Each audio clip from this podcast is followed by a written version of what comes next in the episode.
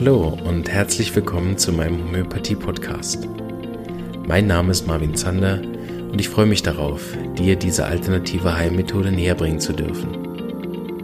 Ich werde dir die Hintergründe und Grundlagen leicht verständlich erklären, von meinen Erfahrungen und Erkenntnissen berichten und dir ermöglichen, alle Bereiche dieser ganzheitlich wirkenden Therapie kennenzulernen. Ich freue mich, dass du dabei bist und wünsche dir viele Erkenntnisse bei der heutigen Episode.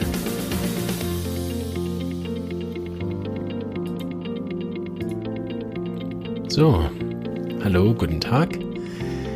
Ich freue mich, dass ihr wieder dabei seid. Heute bei einer Grundlagenfolge und zwar einem ganz, ganz wichtigen und natürlich sehr umstrittenen Thema in der Homöopathie.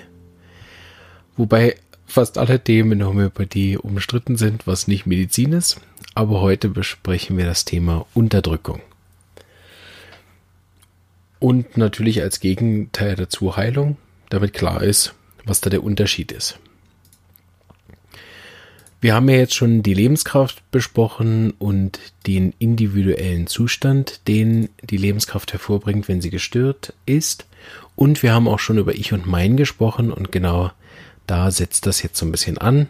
Ihr erinnert euch vielleicht aus der Folge von Ich und Mein.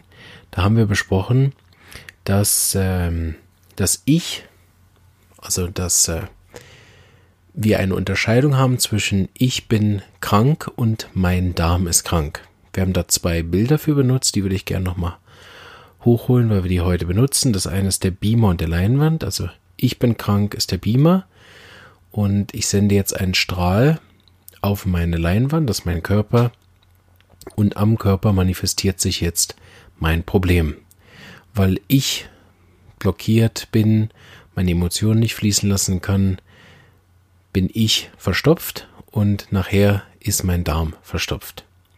Wir haben noch ein anderes äh, Signal gehabt, äh, ein anderes Bild benutzt dafür, das ist der Motor und wenn der kaputt ist, dass wir das ähm, Lempli im Cockpit haben was dieses Warnlicht, was uns dann zeigt, äh, der Motor hat einen Schaden.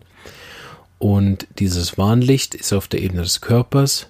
Da habe ich zum Beispiel nervösen Darm und auf der Motorebene habe ich eine Nervenschwäche, weil ich angespannt bin. In der Homöopathie versuchen wir jetzt weder die Leinwand zu reparieren, noch das Warnlicht äh, zu reparieren, sondern immer den Beamer, respektive das Bild, was der Beamer sendet, und den Motorschaden zu beheben und zwar immer auf der Ebene dieser äh, tiefliegendsten Beschwerde und das haben wir genannt, ist die Ebene, auf der, der Lebens, auf der die Lebenskraft existiert, also eine energetische Ebene. Und auf dieser energetischen Ebene ist die Lebenskraft, wie wir das hatten mit diesem Ballon, ne? Also ein Auslöser passiert, zum Beispiel, ich bin angespannt, weil ich in zwei Wochen eine große Abgabe habe von irgendeiner Arbeit ähm, oder eine große Lehrabschlussprüfung ist. Und das hat ein Loch gemacht in meiner Energie, die fließt jetzt raus. Darüber kann die Lebenskraft nicht mehr alle Bereiche abdecken und jetzt zeigt sich mein Schwachpunkt. Und der Schwachpunkt zeigt sich typischerweise zuerst auf den genetischen Prädispositionen, das heißt da, wo ich einen vererbten Schwachpunkt habe und das nennt man in der Homöopathie dann Miasmen. Also auf der miasmatischen Ebene sieht man dann meist den ersten Schwachpunkt, das heißt ich habe entweder eine psorische Nervenreizung, ich habe eine psychotische Blockade, ich habe eine tuberkulare, wechselnde, widersprüchliche, wandernde, zerstörerische Beschwerde oder sogar eine syphilitische, destruktive, zerstörerische, schnell voranschreitende Beschwerde. Und die zeigt sich dann natürlich individuell, basierend auf einem der vier, manchmal auch ein Mix aus all dem. Und das nennen wir dann Krankheit. Bedeutet, nochmal auf Deutsch, irgendwas ist passiert, was mir auf die Nerven geht. Jetzt ist die Lebenskraft nicht mehr in der Lage, alle Bereiche ähm, in dieser harmonischen Ordnung zu halten. Dadurch existiert jetzt auf der Ebene der Leinwand, projiziere ich ein Bild und der Körper fängt an, ein Symptom zu äh, erschaffen. Das sehe ich dann im Cockpit und weist mich darauf hin, dass irgendwas innen dran nicht ganz richtig läuft. Jetzt gibt es eben zwei Möglichkeiten, damit umzugehen.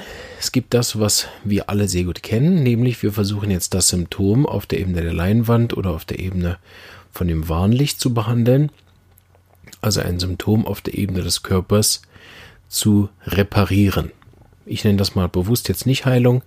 Das ist je nach Kontext, äh, sehen das Leute dann anders, aber aus der Sicht der Homöopathie ist das keine Heilung, sondern eine Reparatur, die in Klammern manchmal auch nötig ist, ne, um das Überleben des Patienten zu sichern. Das ist gar nicht immer nur schlecht, aber es ist trotzdem keine Heilung des Problems.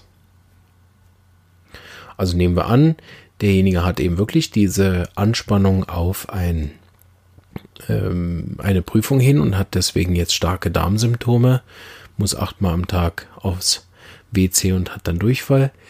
Dann natürlich helfe ich dem Patienten Natürlich helfe ich dem Darm des Patienten, wenn ich ihm jetzt ein Medikament gebe, aber seinen inneren Nerven, den Ängsten und all den äh, tiefliegenden Schwachpunkten helfe ich natürlich nicht. Weil einerseits hat ja der Patient jetzt auf drei Ebenen ein Problem. Erstens auf der Ebene vom Darm, zweitens auf der Ebene von den Nerven, Ängsten und der Persönlichkeit und drittens hat er aber auch einen vererbten Schwachpunkt, weil schon beispielsweise die Eltern auch immer wieder vor äh, Ereignissen. Also vielleicht die Mutter hatte schon Prüfungsangst, der Vater ist immer angespannt vor einer Reise oder so. Irgendwo ist der hm, Schwachpunkt bereits vererbt. Bedeutet die tiefliegendste Störung, nämlich die genetische Prädisposition vom Patienten, die erwische ich natürlich mit dem Mittel, was auf den Darm wirkt, schon mal grundsätzlich überhaupt nicht.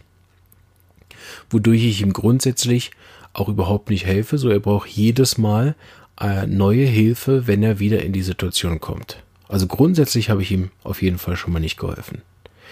Aber auch auf der persönlichen Ebene, äh, auf der Ebene von Nerven, Stabilität und Erwartungsspannung, auch auf der Ebene habe ich ihm nicht geholfen. Bedeutet, mindestens zwei von drei Problemen habe ich nicht gelöst.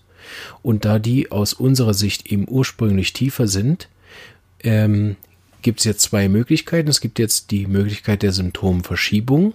Also zum Beispiel kriegt er irgendwo andere Nervenreizungen oder das Mittel funktioniert einfach nicht. Plötzlich hat er einen nervösen Reizhusten äh, oder der Durchfall wird zwar ein bisschen besser, aber hat immer noch viermal am Tag. Und dafür haben sich seine inneren Nerven noch ein bisschen verschlechtert. Er schläft jetzt auch noch schlecht. Oder wir haben das, oder wir haben eben das Prinzip der Unterdrückung. Es geht nach innen. Seit der Darm ähm, besser ist durch, keine Ahnung, Imodium oder wie es immer heißt, äh, seither hat er Schlafstörungen und die Ängste haben zugenommen. Oder seither ist er richtig krank geworden. Vorher mit dem Durchfall konnte er immer noch lernen. Jetzt ist er so schlappmüde, dass er gar nicht mehr lernen mag. Oder manchmal gibt es auch nach dem Durchfall, hatte ich auch schon eine, eine junge Dame, seit der Durchfall verschwunden ist, hat sie keine Motivation mehr und hatte sogar die ersten Suizidgedanken. Das sind dann sicher schwerere Fälle, wo in der Miasmatik da tiefer liegendere Probleme sind und auch meist in der Patientenanamnese zu finden. Also die Dame, an die ich gerade denke, die hatte dann zusätzlich sogar noch Essstörung vorher. Und da merkt man, da ist diese Prüfungsthema sowieso nicht ihr Kernproblem. Das hat sie halt einfach auch noch. So, wenn ich sowieso schon jemanden habe, der grundsätzlich dazu neigt, schwere Symptome zu machen, also lebensverneinende Symptome wie Essstörungen, Suizidgedanken oder sich selbst verletzt oder solche Sachen, da sollte man noch vorsichtiger sein, irgendwelche äußeren Symptome wegzunehmen. Und das ist natürlich so ein bisschen gegensätzlich zu dem, was wir das Gefühl haben, was wir zum Beispiel jetzt als Eltern auch tun sollten, gegenüber zum Beispiel unseren Kindern. Das habe ich immer wieder die Diskussion dass ich in der Praxis mit den, mit den Patienten versuche zu diskutieren, schauen Sie, ich verstehe, dass Ihr Kind jetzt leidet, weil es hat jetzt Hochfieber. Aber das Kind hat grundsätzlich eine Infektanfälligkeit und ist schon, hat schon das fünfte Mal Mittelohrentzündung gehabt. Fieber ist eine Reaktion, wo sich das Immunsystem verstärkt. Das ist genau, was wir versuchen. So, wenn wir das Fieber immer wieder senken, dann können wir dem Körper nicht helfen dabei, sich selbst zu heilen, weil wir ihm ja eine der Immunmöglichkeiten zur Abwehr weggenommen haben, indem wir das Fieber senken. Natürlich hat das aber zur Folge, dass die Eltern mit einem Kind daheim sind, was eventuell jetzt eine ganze Nacht fiebert. Und das ist für viele Eltern überhaupt keine Verbesserung. sondern sie haben das Gefühl, dass sie ihr Kind jetzt im Stich lassen, weil sie könnten ihm ja einfach das Fieber senken, ein Schlafmittel geben und die Entzündung hemmen. Aber wenn ich verstehe, was ich mache mit einem Entzündungshemmer, damit bekämpfe ich ja mit einem Entzündungshemmer weder die Bakterien noch die Viren noch sonst irgendwas, sondern ich senke die Reaktion des Immunsystems. Bedeutet, ein Entzündungshemmer ist ein Arzneimittel, was gegen den Körper arbeitet. Genauso wie Antibiotika ja dann gegen etwas arbeiten.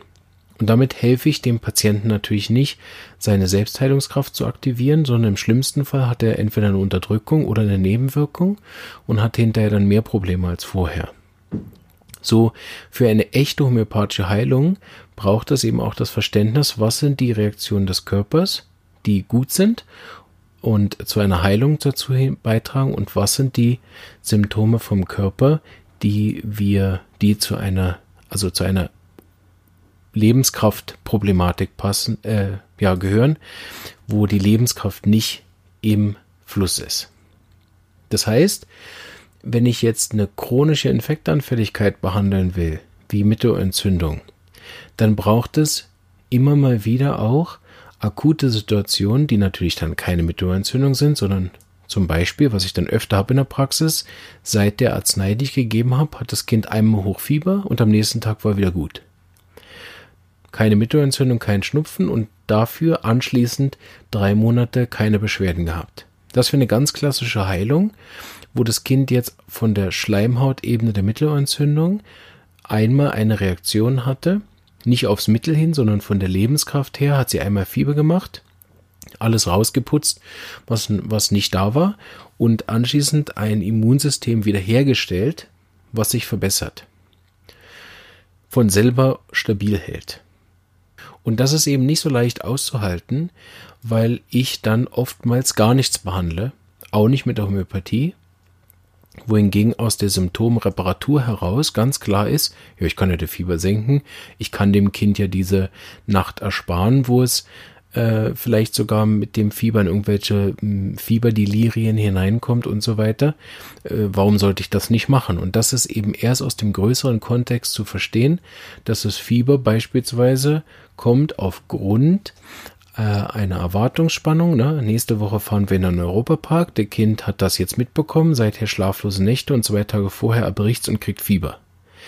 Natürlich kann ich jetzt dem Kind viel helfen mit, mit schulmedizinischen Sachen oder auch mit anderen Sachen, die die Symptome reparieren. Aber sein Grundproblem werde ich damit nicht besiegen.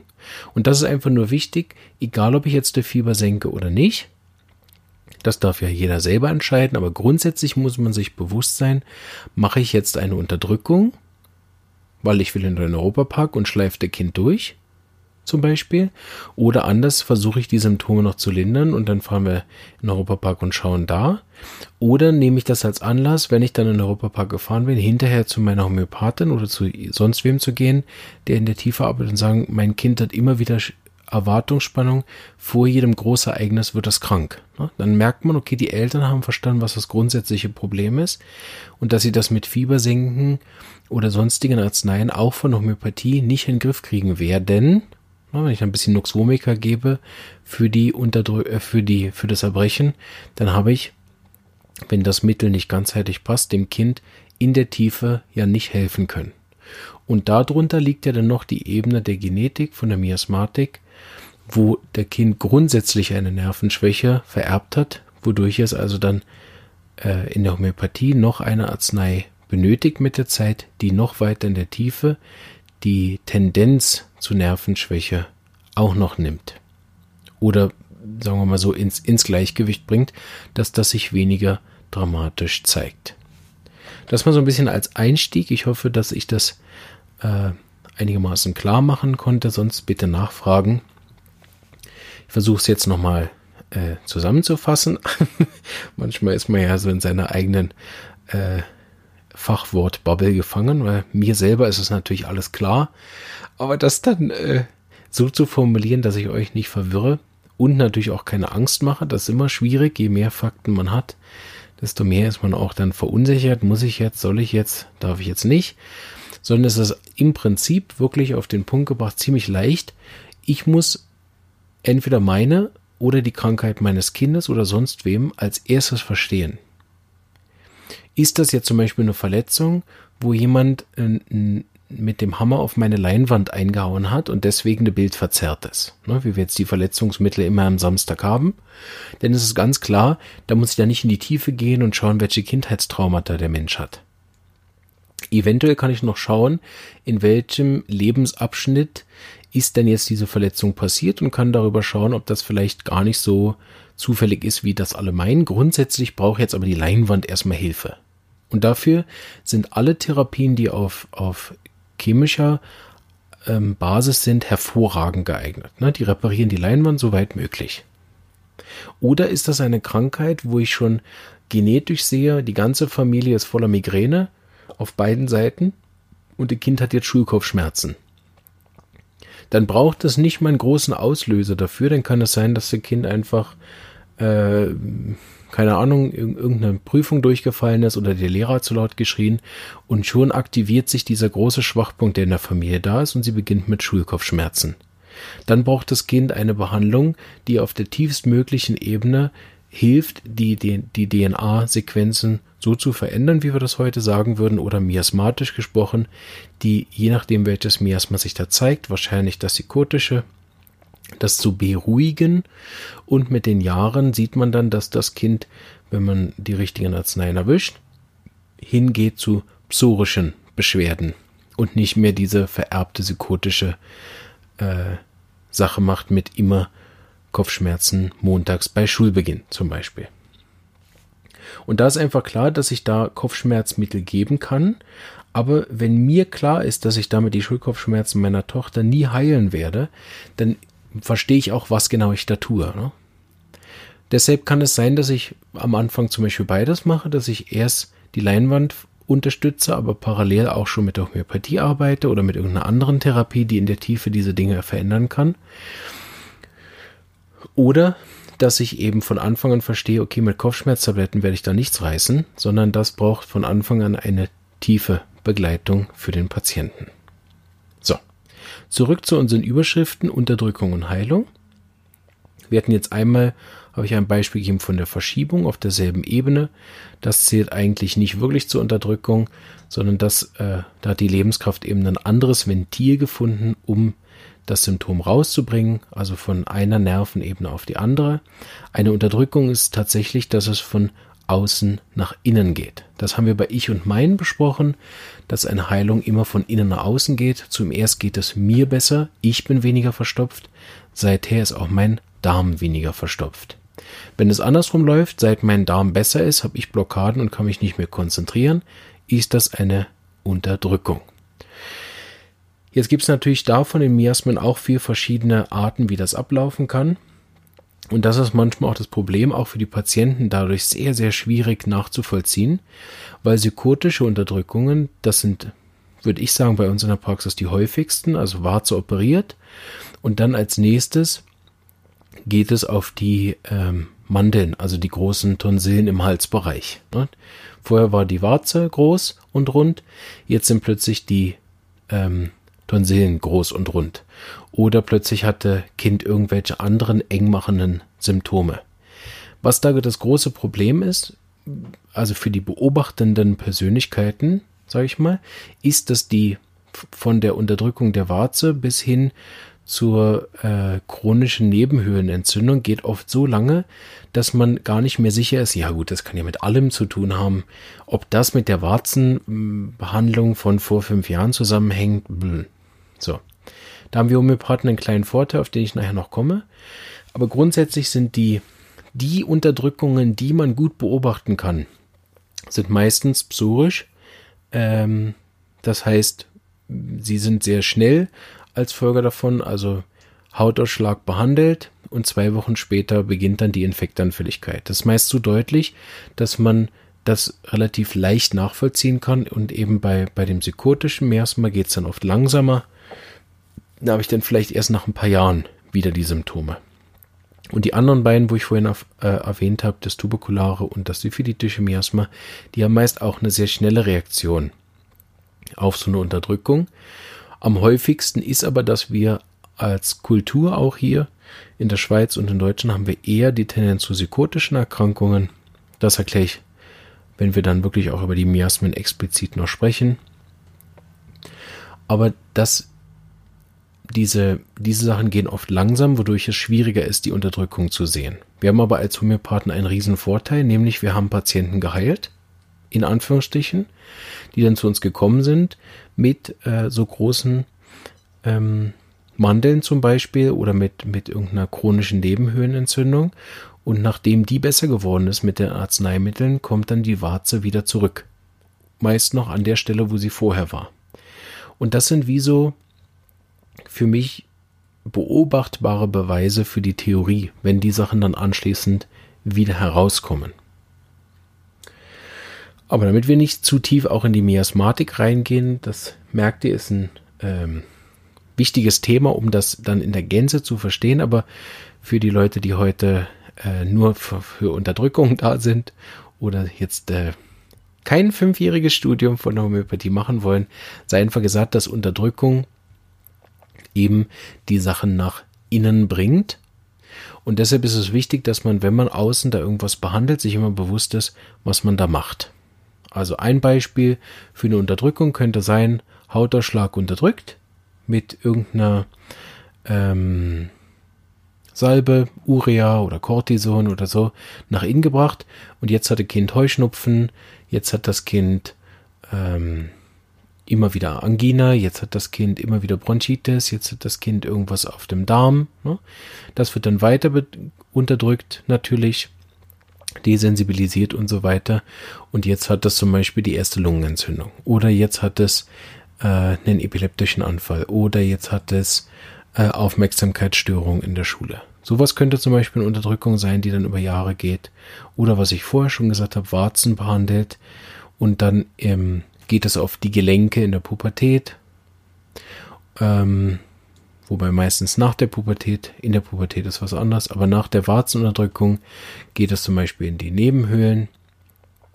Oder wenn das dann im Alter passiert, Pilz behandelt auf der Haut oder Genitalpilz behandelt und dann geht es auf die Gelenke, dann auf der Gelenkebene Antirheumamittel genommen und dann geht es aufs Herz und dann haben die zum Beispiel Bluthochdruck, da wird der Bluthochdruck behandelt, jetzt sehen sie eine Depression. Das wäre so eine ganz klassische Unterdrückung, die wir auch relativ häufig haben in der Praxis. Oder wenn wir auf einer anderen Ebene schauen, man kann auch hervorragend Emotionen unterdrücken, nicht geweint, nicht Ärger gezeigt, nicht geredet. Und da habe ich zum Beispiel eine Patientin, wo das ganz stark war, sie hat äh, nach einer Verletzung nicht geredet. Also da war sie auch noch ganz klein, da Gut, was hätte sie auch sagen sollen, ne? Ähm, und hat dann daraufhin starke Menzbeschwerden gemacht, immer wieder Krämpfe, ähm, von Beginn an, von der ersten Menz an, immer wieder Beschwerden. Und das wurde dann behandelt mit einer Pille. Und dann hat bei ihr in jungen Jahren äh, eine Schilddrüsenbeschwerde angefangen ähm, diese Hashimoto-Erkrankung. Das wurde dann auch medikamentös eingestellt und seither hat sie Angstattacken. Das ist auch so eine ganz klassische nach innen gedrückte Sache, wobei da natürlich nicht die Haut angefangen hat, sondern in dem Fall die Emotionen. Und jetzt kommt eben die Angst, die sie vorher als Kind ähm, nicht zeigen durfte, kommt jetzt als Erwachsene in unkontrolliert aus dem Unterbewussten eben hoch. Und die Lebenskraft hat, Lebenskraft hat zwischendurch versucht, das auf der Ebene von weiblichen Organen und dann nachher auf der Ebene von Drüsen als Ventil klar zu machen oder andersrum gesagt, weil die Lebenskraft nicht mehr die Energie hatte, den Körper in Harmonie zu halten, haben sich da die Symptome gezeigt und in dem Fall war das auch so, dass das die zwei großen Schwächen der Mutter waren, ebenfalls starke Beschwerden mit Menstruation und mit der Schilddrüse.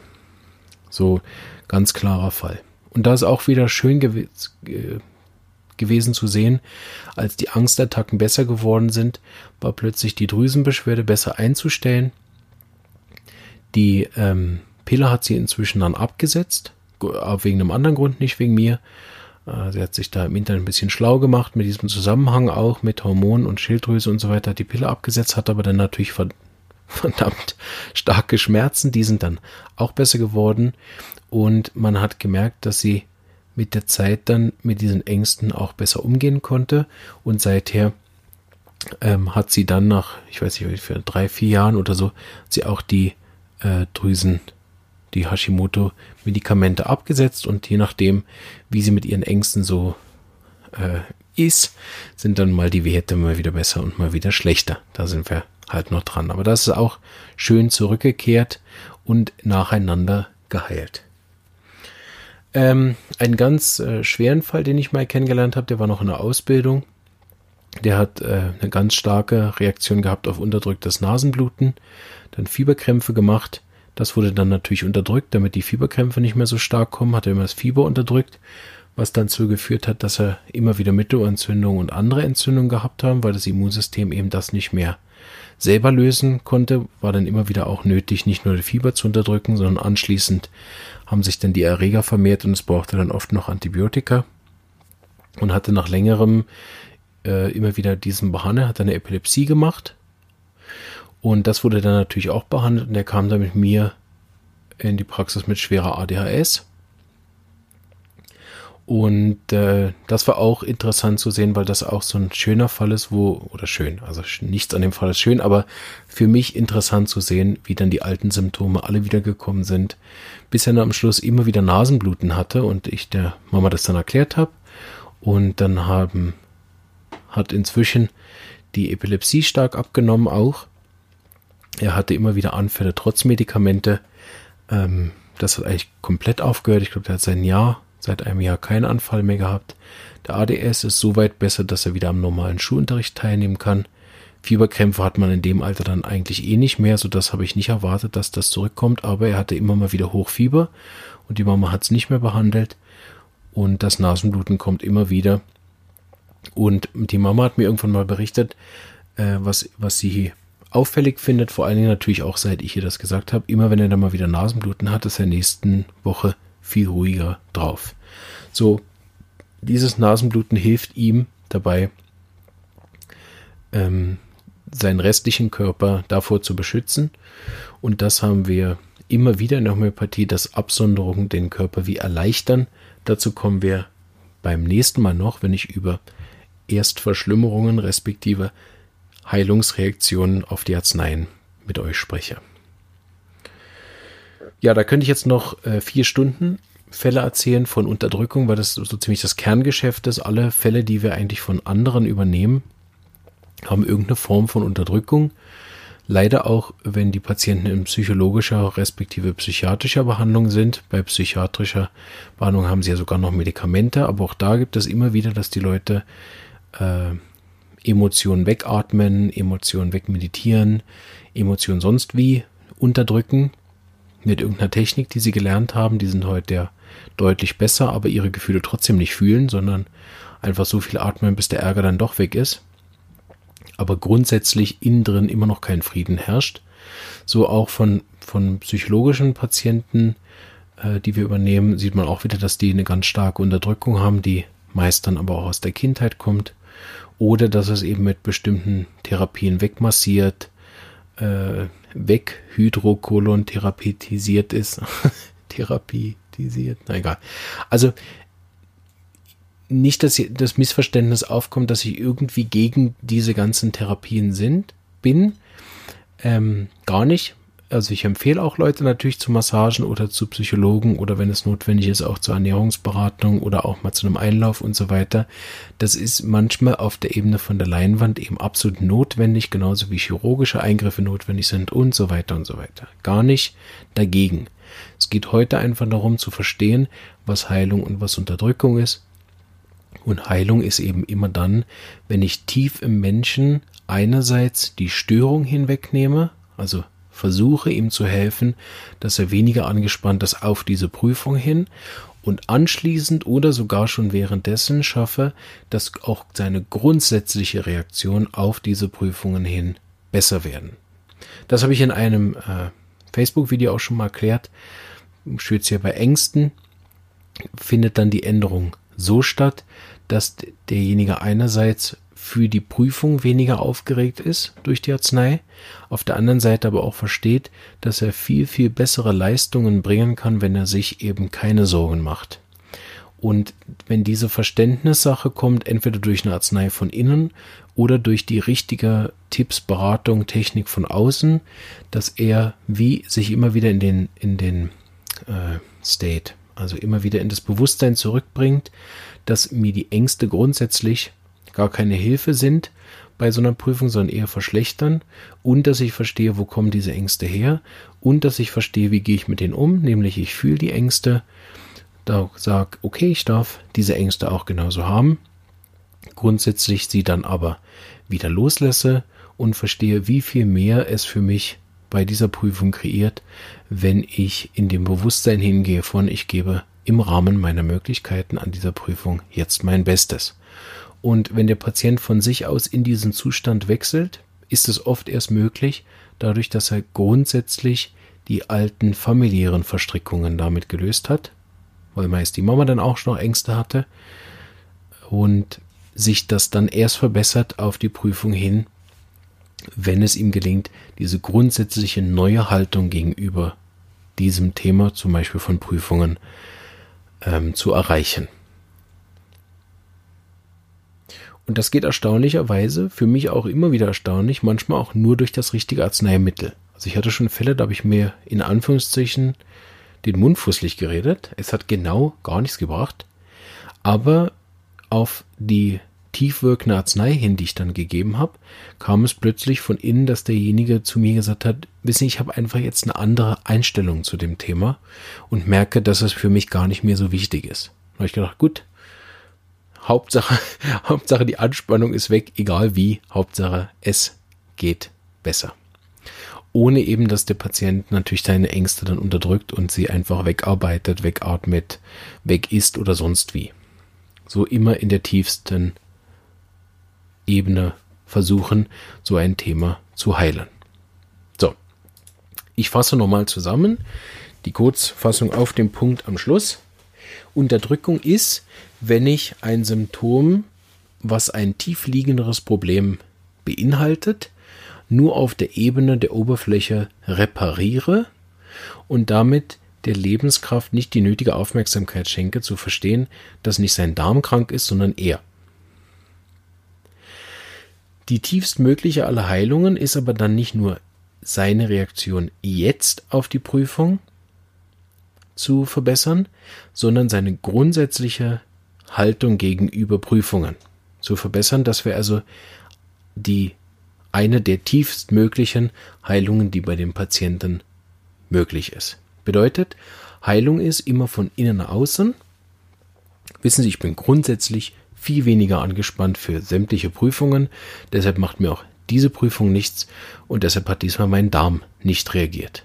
Ist eine Heilung, während eine Unterdrückung wäre, ich habe Angst, das habe ich weggegessen, dafür habe ich jetzt Magen- und Darmreizungen diese Magen- und Darmreizung habe ich behandelt. Jetzt habe ich eine ausgewachsene Angina oder eine Hepatitis oder einen Magenulkus oder was auch immer entwickelt, also irgendeine schwerere Krankheit oder bin in ein Motivationsloch gestoßen oder bin so krank, dass ich jetzt gar nicht mehr für die Prüfung lernen kann oder gar nicht hingehen kann.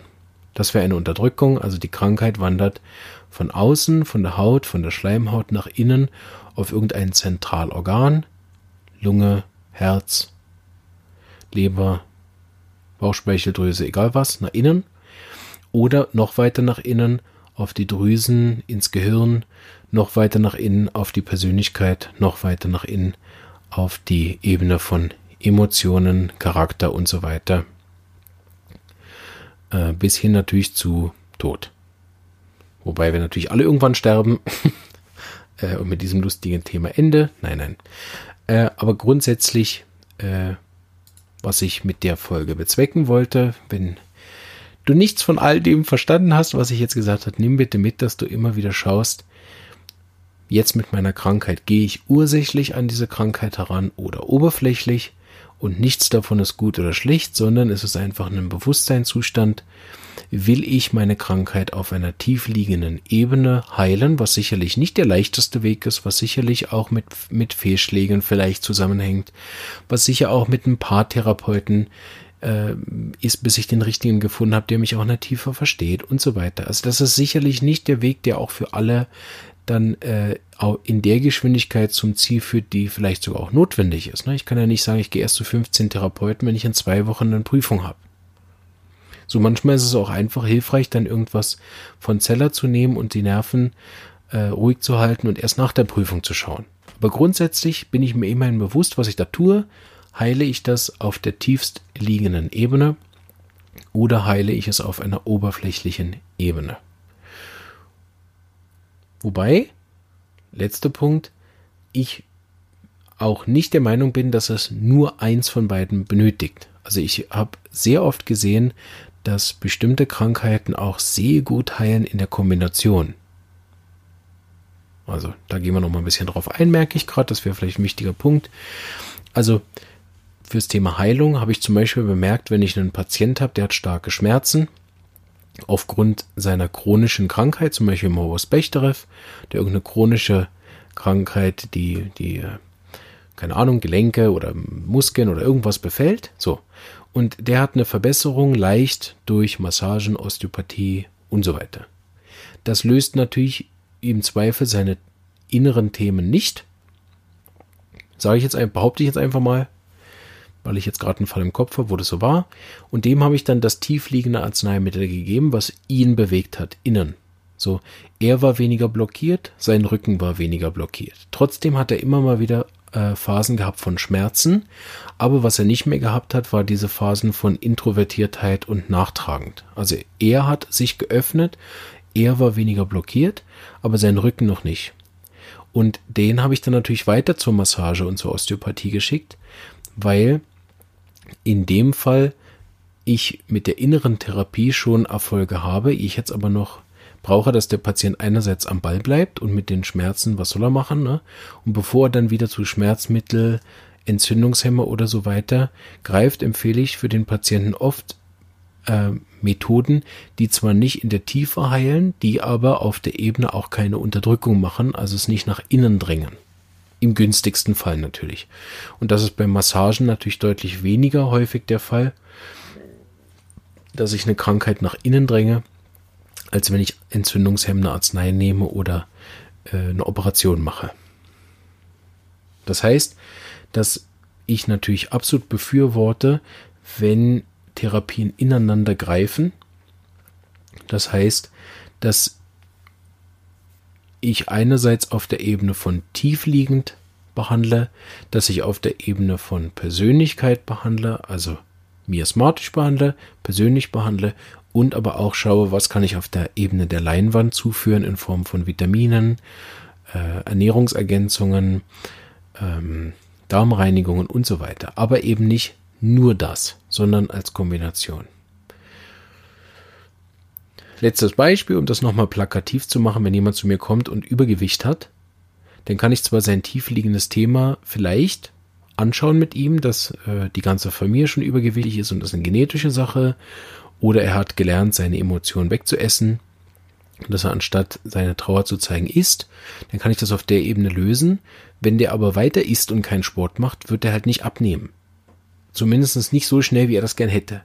So hilft es für so einen Patienten, dass er zwar innerlich sich besser fühlt und auf dieser Welle dann gerade mitsurft, indem ich ihn zur Ernährungsberatung schicke oder, oder irgendeine Diät empfehle, die ihm funktioniert. Am besten eine, die er für immer macht, also eine echte Ernährungsumstellung. Und anschließend ihn auch noch mindestens für ein bisschen Bewegung motivieren kann, dann läuft so ein Fall deutlich besser und da denn zu sagen, ja, ich mache das nur mit Globuli, alle drei Monate gebe ich ihm mal wieder was oder alle sechs Monate, je klassischer ihr schafft, dann vielleicht auch nur einmal im Jahr.